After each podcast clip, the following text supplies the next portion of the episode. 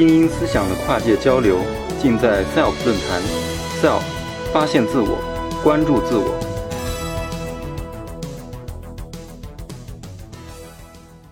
大家晚上好。嗯，就像刚才主持人说的那样，今天我的演讲无关莆田系，无关百度门。嗯，当然，跟前几位老师五彩斑斓的那些讲演不太一样，我可能将会给大家带来呃深沉的十分钟。我是岩石，我是一名肿瘤外科医生。那么今天首先我要感谢主办方给我这样一次机会。让我有机会呢和大家一起交流一下我在工作当中的一些体会。那其次呢，我要感谢我的好朋友，也就是第一位演讲者陈科博士，是他推荐了我，是他不不停的在鼓励我。要知道，作为像我这样的一位常年不分昼夜、不分节假日奋战在医疗一线上的中年医师，想让我放弃睡眠的时间准备演讲，我在本能上是抗拒的。但是呢，在一个周末的凌晨三点钟。当我刚刚抢救完一位危重的患者，拖着疲惫的身躯走在回家的路上的时候，我突然想通了。我想，既然我有那么多的感受，想和我的患者和我患者的亲人们去交流、去分享，那与其一位一位的去谈，为什么不能利用这个这么好的平台，和大家一起来谈一谈呢？于是，就在这个时候，我抓起手机联系了我的好朋友陈科博士。所以说，拥有一个像我这样的外科医生的朋友是很危险的，你可能随时会遭到我的骚扰。当然，说回正题，说到我的职业，自然要和疾病、患者联系到一起。对于我来讲，这个疾病就是肿瘤。医生、患者、肿瘤，他们之间的关系既复杂又微妙。肿瘤长在患者身上，但是患者呢，缺乏治疗肿瘤的专业信息。我们医生呢，懂得治疗肿瘤，但是我们却无法切身的体会到这些治疗给患者带来怎样的影响。在抗击肿瘤的过程当中，尤其是治疗晚期肿瘤的过程当中，我们医患双方都知道这场战争十分的残酷，那么结局往往都会失败。但是我们还是要不停的努力，为的哪怕是一点点的微不足道的成功。那么我们都知道，在整个过程当中，这场战争是十分残酷的。那在这场战争当中，在患者的心里，我们医生究竟扮演一个什么样的角色？是温暖的天使，还是残酷的机器？这个问题一直到我工作了很多年以后，我都没有一个很好的答案。直到遇到了一位患者，他教给我很多知识。这位患者呢叫张老师，他是一位在高校任教的雕塑艺术家。他不幸呢得了。肺癌，我们的主任给他做了手术，手术很成功。在术后的前两年，他恢复的非常好，他又可以重新画画雕塑了。他非常的高兴，用他的话说：“艺术是他的生命。”但是好景不长，两年以后，在一次复查当中，他发现他的胸腔有了一点点小变化，有了少量的胸腔积液。那经验告诉我，这个情况不容乐观，他的病需要有一种药物来控制。这种药物每个月的花费是一万元左右。但是在吃了一个月的药之后，张老师决定要停服这种药物。我问张老师为什么，张老师说这个药物有一种副作用，是皮疹，很痒的皮疹。张老师说这个皮疹影响我的艺术创作呀，皮肤瘙痒我就没有创作的灵感和创作的激情。我不是艺术家，我只是一个医生。从我医生的角度上来讲，如果有患者为了画画、为了雕塑，他能够放弃治疗、放弃肿瘤的治疗，对我来讲是不可思议的。因为我知道，如果张老师不吃这个药，他的他的病情一定得不到控制。经过我的再三劝说，张老师还是坚持停服药物，就这样拖了三年。三年以后，张老师的病情恶化了很多，出现了胸腔积液、积液、骨转移，所有的这些都是晚期的症状。他也非常痛苦，向我求救的次数也越来越频繁。有一次，我又向他提起了吃药的事儿，张老师还是拒绝了我。张老师坦白地说：“除了药物的副作用以外，他还在为药物的费用发愁。”我十分不解，他这个时候已经是性命关头了，不吃药保命的话，又要金钱有什么用呢？又过了几个月，张老师在老伴儿的陪伴下，亲自来到了我的诊室。老伴儿说：“张老师有话要亲自问我。”这个时候，张老师已经非常的虚弱，起身坐下都需要有人的搀扶。这时，我又非常非常严厉的跟他说服药的必要性，而且坦白的告诉他已经到了生命的最后关头。但是张老师依然非常决绝的拒绝了我。张老师说：“其实我知道，我的病不能治愈了。与其花光所有的积蓄去吃药，顶多也能暂短的延长我的生命。可是之后呢？我的老伴儿又将如何生活呢？我其实并不怕死，我其实并不怕死。我只我关心的是，我今天想来问你的是，这个病能不能造成我常年的卧床，拖累老伴儿要照顾我的起居？”我对张老师说。这种情况不会发生，因为到了肿瘤晚期，病情恶化的会很快。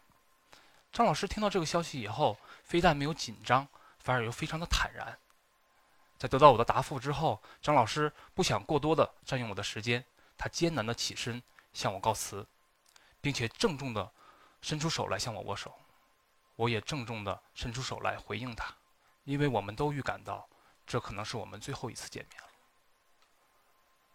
几个月以后。老伴儿告诉我，张老师走了。张老师是我的一位很典型的、明确的知道自己生存目标的患者。从一开始，他为了艺术创作拒绝有副作用的药物，到后来，他为了家人能够更好的生活，拒绝了价格不菲的药物。所有的这些，他做出了理性的自我选择。我们很难有标准来评判他的这种选择是对还是错，是否有更好的。方法来解决，但是有一点是肯定的：张老师在做出决策的时候，他知道疾病的信息，他知道治疗的信息，他知道治疗的副作用以及治疗的代价，还有放弃治疗的后果。那么后来我翻阅书籍，发现这种由我们医生来提供专业的知识，医患双方共同来制定治疗计划的这种决策方式，被称为。共同决策方式，那这种方式的特点呢，就是不仅仅关注患者的疾病本身，更是关心患者的幸福感受。我们关心患者是否非常明确的知道自己的病情以及潜在的后果。患者的目前他的希望是什么？他的忧虑是什么？他最大的目标是什么？非常可非常幸运的是。我在不知道这些理论的前提下，就已经为张老师提供了这样的医疗服务。更庆幸的是，作为医生，我没有拒绝，没有武断的拒绝张老师的决策。从此以后，我好像获得了与患者与患者的亲人们的法宝。